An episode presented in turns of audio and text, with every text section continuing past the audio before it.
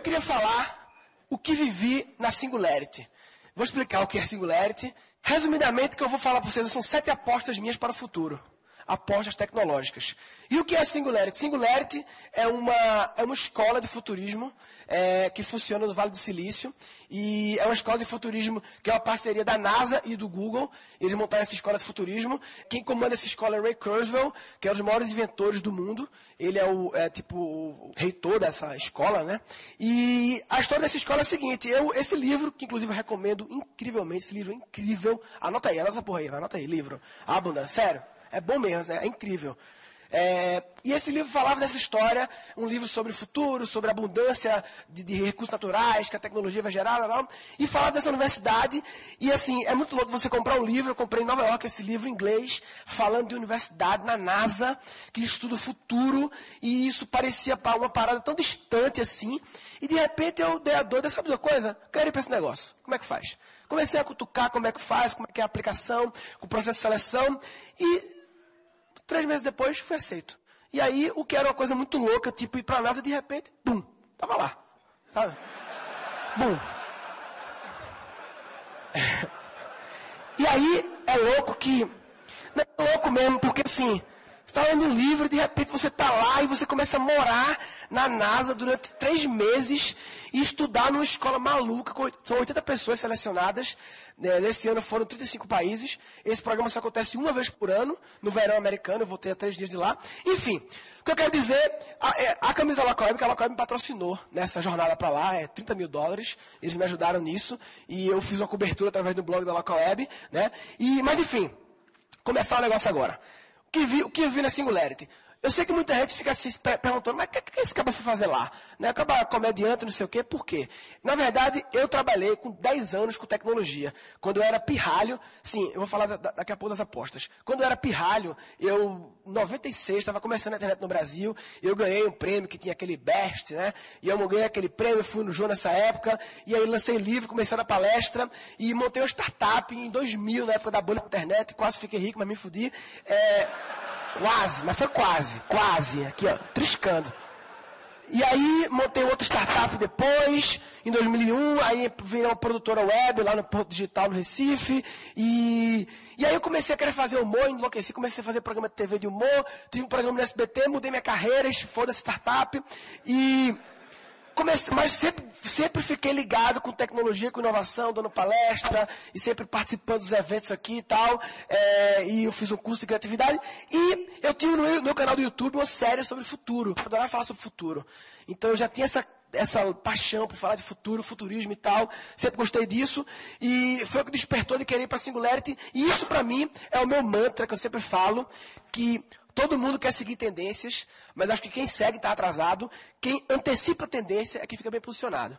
Então, seguir é muito fácil, todo mundo está fazendo, vamos seguir. É, sabe? É, o, o, interessante é quando você antecipa a tendência, acredita, se posiciona, para quando a tendência chegar, você já está bem posicionado. E não esperar ela vir, aí é muito fácil. Né? É, mas vamos lá, começando agora. É, o que vi na Singularity? Começar, começar.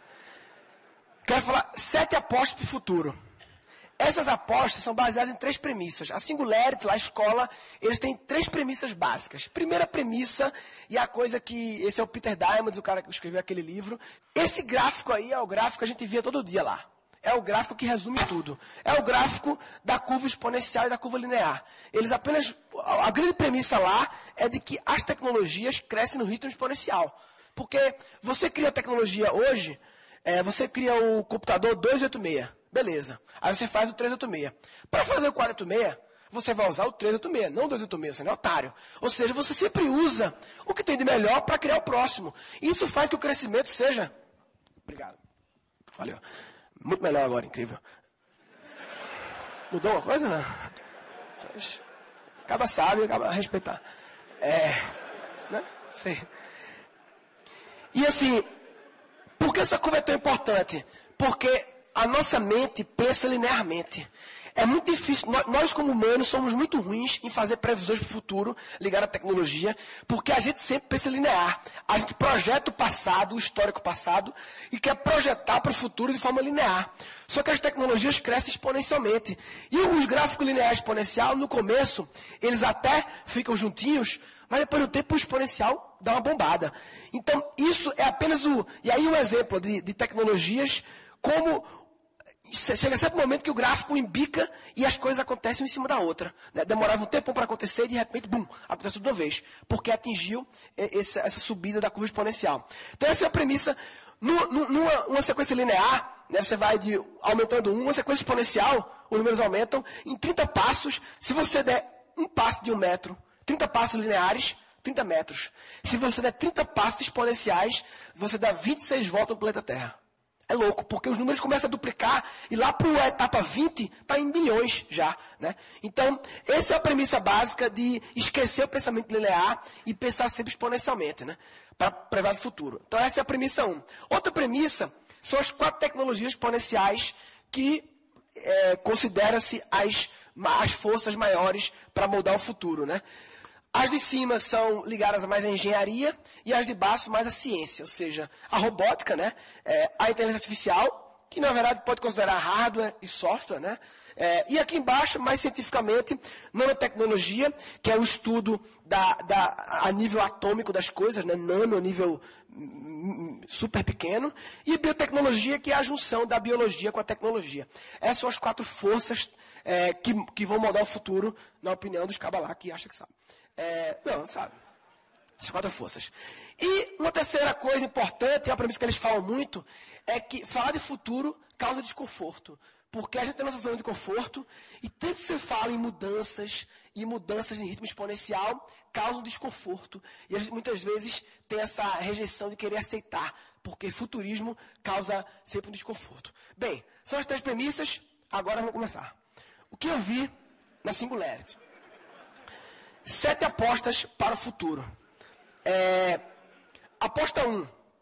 E aí, vê só, essas apostas, eu, eu, não quero falar de coisas loucas, malucas, coisas é, ficção. Eu quero falar de coisas que todo mundo aqui já ouviu falar, tenho certeza, mas eu quero apenas mostrar, é, é, talvez, uma perspectiva que você não viu de quanto isso vai mudar tudo. Sabe? Então, por exemplo, é, todo mundo já viu o Google Glass, né? Eu já ouvi falar, eu já vi, enfim, não é novidade do Google Glass. O Google Glass eu acho, inclusive eu acho uma bosta o Google Glass, passei. Não gostei, mas enfim. Mais importante que o Google Glass é o conceito por trás dele. O conceito de. Alguém tem esse negócio que bota no sapato da Nike Plus? Sabe? Sei aqui. Perfil daqui não é galera que corre muito, não, né? Mas tudo bem. Atleta maratonista, não, mas tudo bem. é. Mas todo mundo está ligado, é o sensor que você bota aqui, comunica com o celular e vai. Né? É, smartwatch, a galera deve ter aqui. O, o, o, conceito por trás disso tudo é que está essa palavrinha da moda, wearables, né? Wearables, dispositivos vestíveis, você veste as coisas, a tecnologia você vai vestir agora.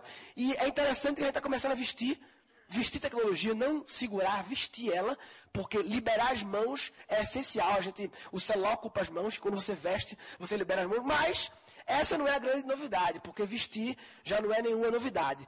O que é muito louco é que cada vez mais você vai vestir e eles vão ficar cada vez mais incorporados a você. Então, eu vi esse fone de ouvido que é muito louco, que de acordo com o movimento do maxilar, você pula a faixa, você aumenta o volume pelo maxilar. Ou seja, vê como eles estão começando a ficar cada vez mais incorporados na gente, entendeu? E, e aos poucos eles vão ficar invisíveis, porque começa assim, mas daqui a pouco está assim. E a gente vira meio que robô, concorda? A partir do momento que você vê o relógio com tecnologia, ok. No momento que ele começa a entrar na sua pele e, e se misturar com você, você vira meio ciborgue. Mas isso é tendência. Por quê? Porque esse, e é interessante que não é novidade. A gente nunca considera óculos. Óculos é um improvement na, na, na raça humana, não é? A gente tem problema de visão, coloca um device que dá um improvement. O que aconteceu com esse device? Virou isso. Isso é novidade para a gente, isso é muito velho isso aqui.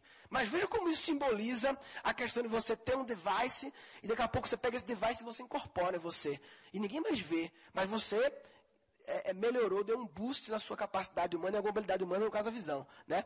Mulheres, para a questão de, de, de, não ter filho, elas injetam um negócio aqui que vai liberando o hormônio aos poucos. Então, é começar a usar nosso corpo para colocar devices dentro do nosso corpo. Isso é muito como eu falei, causa um pouco de desconforto, mas isso vai acontecer. Isso é uma tendência muito clara, né? É uma pesquisa que os alemães, 25% dos alemães topariam colocar chip no corpo. Isso é três anos atrás, quatro anos atrás, 2010, né? Então, e sempre pensando nessa curva. Ah, mas não vai caber, não vai caber. Vai caber, vai caber. Opa, vai caber. Relaxa aí que vai caber. Relaxa o bigode que vai caber. Então, essa é a aposta que as pessoas vão implantar dispositivos eletrônicos. Isso é, parece meu louco, parece ficção. Talvez para você não seja nem tanto, mas isso é uma coisa muito clara. E se o seu negócio depende do aparelho celular, se ligue. Porque aparelho celular, é, o aparelho, eu acredito que ele vai acabar. Não vai acabar a função que ele exerce. Só que essa função vai ser dividida para um relógio, para um, um, dispositivo dentro do seu ouvido que você conversa, um Bluetooth interno. Eu vi lá um Bluetooth que tem um microfone que pega pelo osso. Então, ele está dentro do seu ouvido, mas ele tem um microfone e ele pega a sua voz por dentro, não por fora. Muito mais interessante, né? Muito mais lógico. Então, não é não? Muito mais legal, pô, pega. E que tal pensar em aplicações para essas plataformas, né? antecipar o futuro? Começar a pensar, sabe, aplicações para essas novas plataformas, esses novos vestíveis que vão aparecer. É, uma segunda aposta. Todo mundo já conhece também essa história do self-driving car do Google, né, dos carros autônomos. Todo mundo já viu essa história para lá. Lá é, no Vale do Silício, a brincadeira era tipo um jogo, andar na rua e ficar tirando foto. Eu consegui 12 fotos do Google. Do, ele é todo, você vai na rua, você vê ele, né? E a gente foi lá no Google conhecer o carro, o carro do Google e tal. E assim, é, é louco falar que só teve um acidente no dia que um humano pegou a direção. Aí bateu. Foi uma batida ridícula na própria sede do Google, mas foi a única. E o carro está rodando há quatro anos por três estados americanos que autorizaram sem nenhum acidente. 24 horas por dia, só para para abastecer. Rodando sem parar, na rua, com pedestre, com bicicleta, com tudo ao redor.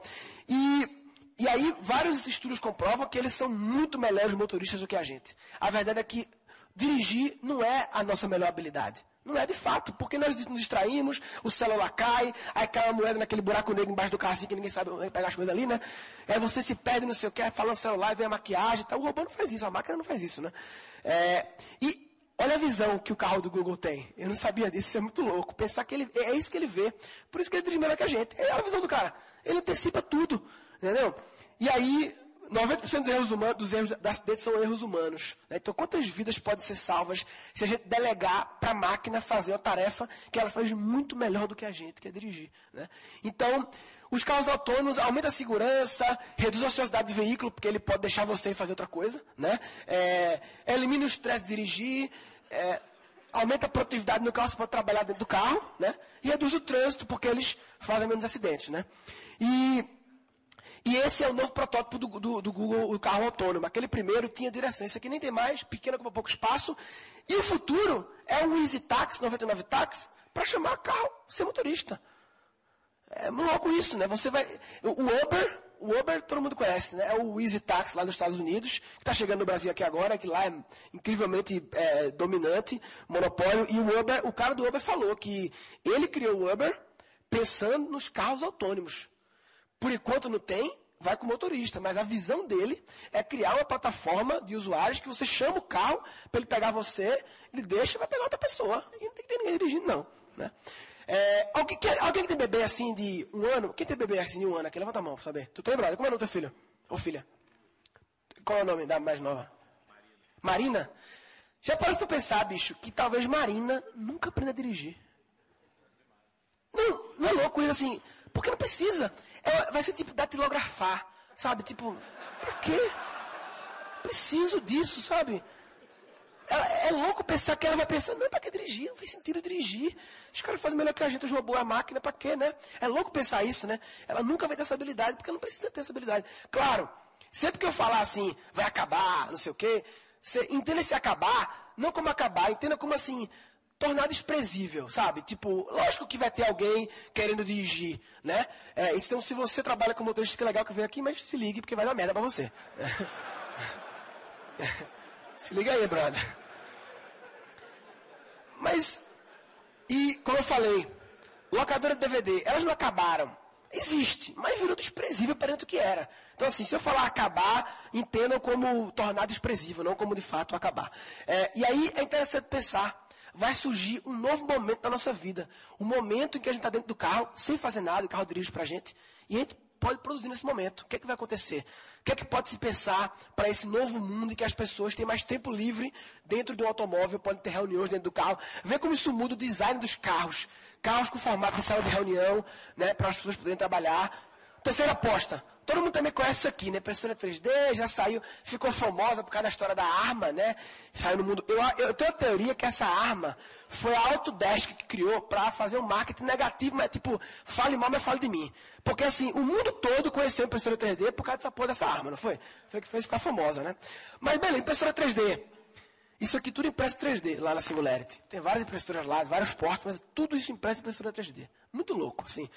Por enquanto é brinquedinho, é brincadeira, mas aí a curva, né? Exponencial. E eu acho legal falar que já vende aqui, na Saraiva, não é tipo. Ah, porque eu sempre falo assim, ah, tal tecnologia, alguém fala, não, existe, existe já. Aonde? No Japão. Foda-se o Japão. Tem que ter na Saraiva. Não é Japão, Saraiva. Senão não vale. Né? Porque no Japão é muito fácil ter no Japão, entendeu? O negócio é ter no Walmart, velho, até aqui.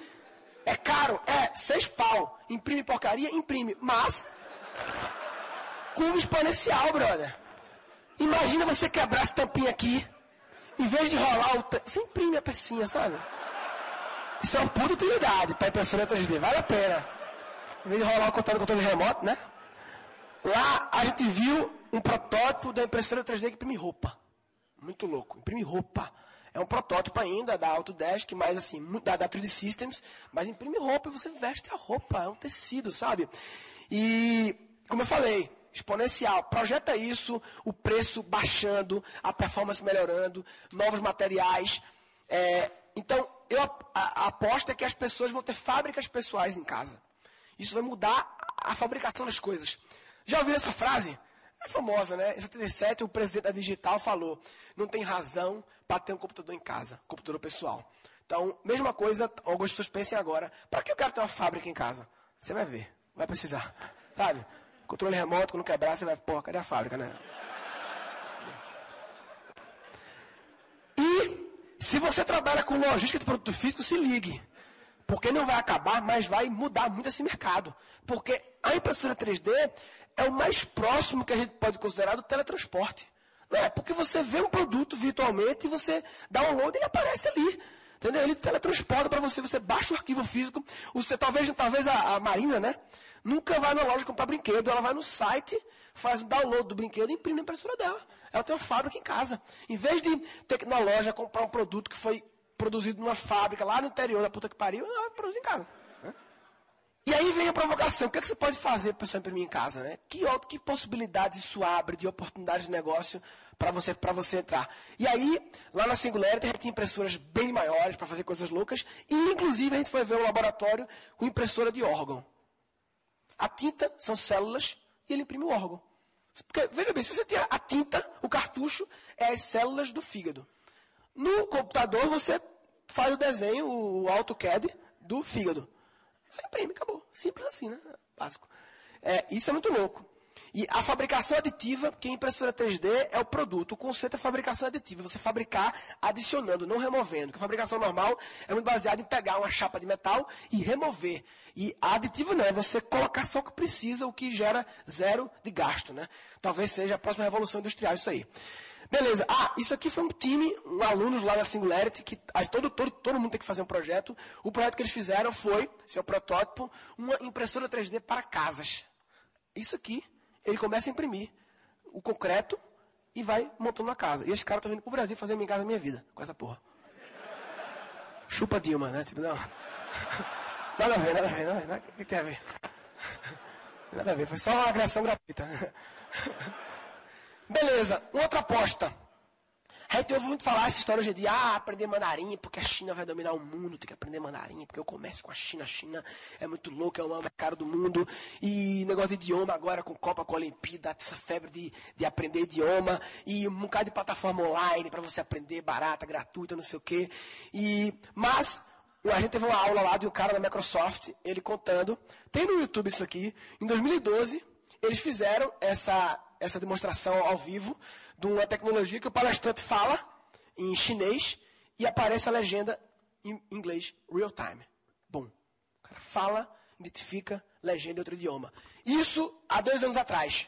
Como a tecnologia cresce exponencialmente, esse ano, agora, 2014, né, em maio, eles já fizeram a demonstração do Skype com Real-Time Translation. Skype. Você fala um seu idioma e a pessoa escolhe qual idioma ela quer receber a sua voz. Bom. E aí? Acabou. Todo mundo fala todo idioma agora. Vê que não é muito louco isso. Isso vai acontecer. Todo vai, aí, repito, não vai acabar. Talvez não acabe. Ah, se você trabalha com escola de idioma, se ligue. Mas. Se ligue. É? Da tradução ali. Se liga aí, minha tradução aí. Dá. Fica a dica aí. Verdade. Fica a dica aí. É. Mas, novamente, estou falando de acabar no sentido de tornar desprezível. Um mercado que hoje em dia fatura bilhões, do nada pode se reduzir a 20% do que ele é, e isso eu considero acabar, no sentido de que vira, vira um artigo, uma coisa de hobby. Eu quero aprender inglês porque eu gosto, mas você não precisa. Né? Talvez inglês você precise, mas não mandarim. Né? Que é um, a curva, inglês é um negócio, aí vem a questão do peso. No inglês é um negócio que a gente aprende com um esforço mais ou menos baixo, né? assim, comparado com outras coisas que a gente vive a cultura inglesa e tal, muita coisa da cultura, filme e tal. Mandarim não, é um esforço muito, muito alto, que já não compensa ter tecnologia dessa. Né? Então, em vez de aprender mandarim, estudar criatividade. Meu curso, cursocreatividade.com.br. Não mais futuro. É, depois, quem quiser acessar, dá uma olhada lá. É um curso que eu faço presencial na FIAP. E agora, no final do ano, eu vou fazer ele online e tal. Então, quem quiser, vê aí. Vamos lá. Aposta 5. Já viram isso aqui? Eita, esqueci de colocar volume. Fica mais idiota sem volume. Isso eu estou no Oculus Rift.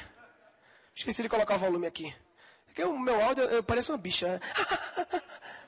Parece bem exagerado, né? Mas não é exagerado, é porque é muito real. Caralho. Ó. Eu vou me desculpar antecipadamente. Que eu não percebi que tinha ficado tão gay. Cadê o mouse aqui? We're here with Murilo again.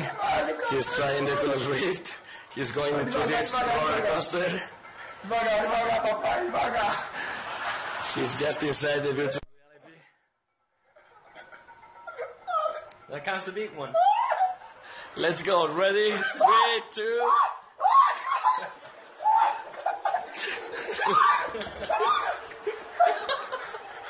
no! Gozei, né?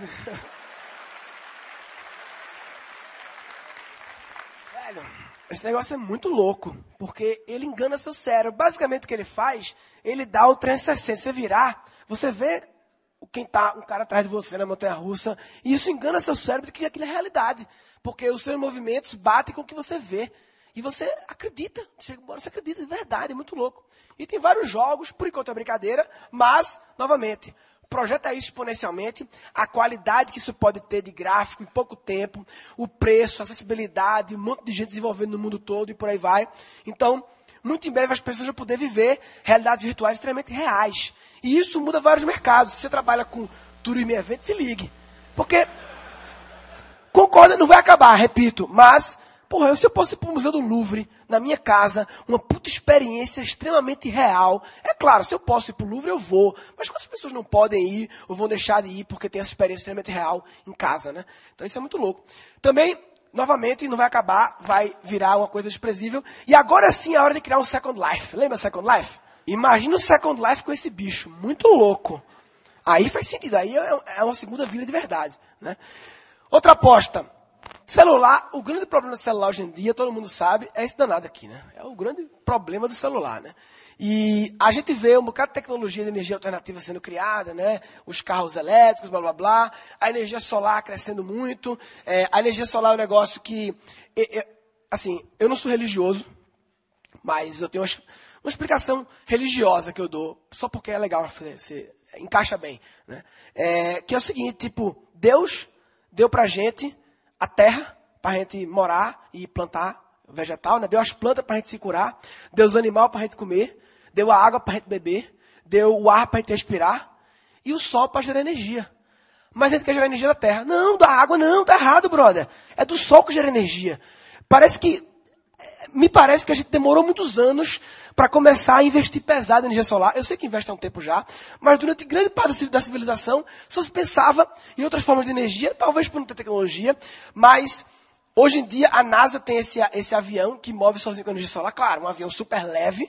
Daqui para mover um avião desse vai demorar, mas a curva é exponencial. Então, assim, o que você prevê na sua mente diminua por 5, talvez, porque você está pensando linear e a tecnologia cresce exponencialmente. Esse gráfico aqui, é, o grande desafio é identificar em que ponto do gráfico a tecnologia está. Porque, por exemplo, se a tecnologia solar ela estiver aqui, ou seja, ela está prestes a chegar no joelho da curva e crescer, a gente está perto de ver a disrupção, de ver boom. Pode ser não, que ela esteja aqui. Porque o gráfico exponencial, no começo, ele cresce devagarzinho. Ele vai duplicando, mas 0,1, 0,2, 0,4, 0,8, é pouquinho. A gente não percebe, parece linear, engana-se. Mas quando chega no joelho da curva, o negócio estoura e de uma hora para outra, bum, acontece uma revolução.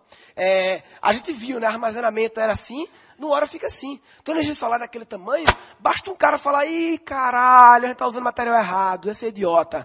Tem que usar esse material aqui, pronto. 10 vezes mais barato, 10 vezes mais eficiente e aí a gente tem uma energia gratuita e wireless, que é muito legal. Que o sol é wireless, isso é lindo. Né? Então, isso aqui não está muito longe de você ter um painel solar, um preço acessível, uma capacidade de geração de energia acessível, você coloca no seu carro e acabou. Né? Isso, é, é, e aí telhados também, um dos colegas meus da Singularity, o, ele criou uma tinta solar.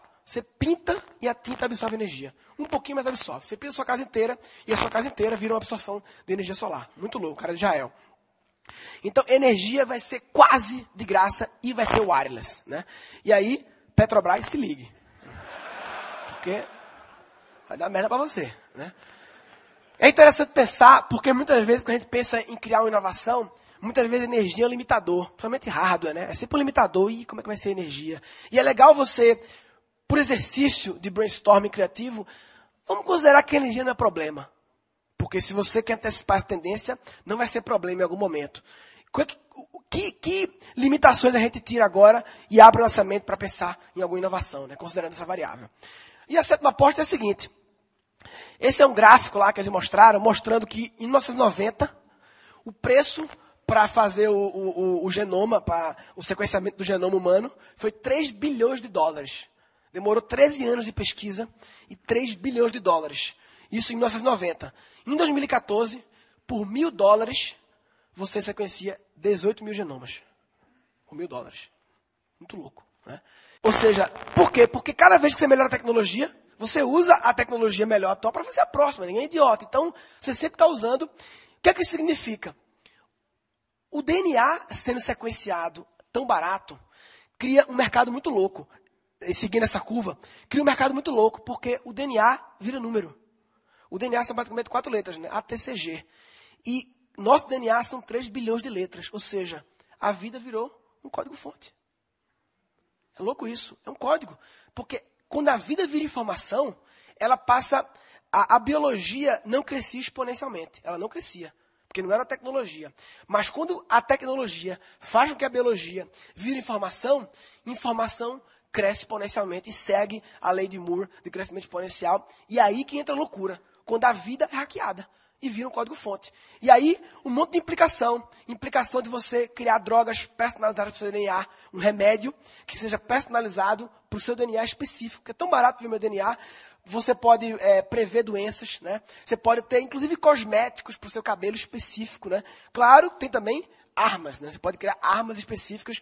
Um dos times lá da Singularity, eles fizeram um, um chiclete e um Listerine, um chiclete e um Listerine, que tinha DNAs misturados. Para quê? Imagina uma presidente da República, primeiro-ministro, vai no restaurante, bebe um copo, quando ele vai embora, o cara pega o copo, pega o DNA dele. Facinho e pode usar como arma política de marketing. Sabia que o seu próximo presidente tem chance de ter não sei o que, não sei o que. Pode usar como para criar uma droga que afete apenas aquela pessoa, uma droga personalizada, uma, uma, arma letal personalizada.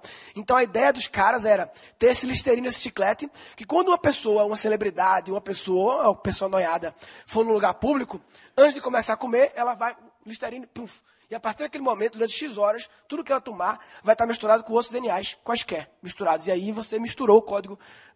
Vê que louco, né? DNA, segurança de DNA, como proteger seu DNA. E se você projetar mais para frente, mais para frente, não aperta de mão, pega o seu DNA. E aí, como é que faz? É, é público, né? Vai botar no Facebook o DNA. Né? E é louco porque as garagens do Vale do Silício, no né? Vale do Silício era todo baseado em garagens, as garagens, tecnologia. Hoje em dia mudou. Hoje em dia são os laboratórios de biologia. Ali em cima, Hacker Space for Biotech. Um monte aí lá. Um lugar louco que a galera vai lá e fica fazendo experimentos biológicos. Muito louco. Então, a aposta é que o próximo Steve Jobs vai ser um biólogo. Quando eu falo Steve Jobs, eu estou querendo personificar o próximo grande expoente da tecnologia, da inovação. E provavelmente as próximas grandes empresas do mundo vão ser empresas que. Só para estar prestando atenção na palestra, entendeu? E aí, se você também faltou aula de biologia, se ligue. Porque eu juro que quase todo dia eu pensava nisso, como eu faltei as aulas de biologia, porque quase todo dia tinha alguma referência com biologia, um pouco de química, mas mais biologia, essa parte de, de DNA, de, de, biologia sintética, e eu não, viajava e ficava fazendo, acordava mais cedo para fazer Khan Academy, de aula de biologia do colégio, no Khan Academy, ficava para poder não viajar tanto, né? Mas o LAUP ainda está em tempo de começar a estudar um pouco isso, como é esse cruzamento da biologia, vocês que já dominam a, a, a tecnologia, programação, como esse cruzamento pode acontecer, que é o que eles chamam de biotech. Bem, resumidamente, o que eu queria passar hoje era essas três premissas, né?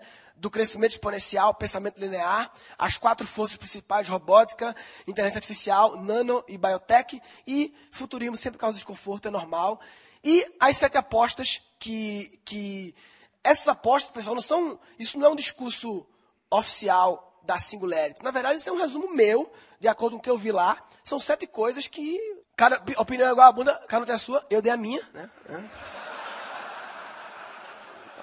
você pode dar a sua também. Né? E aí, eu deixei esse site aí para vocês compartilharem. Valeu, obrigado. Valeu.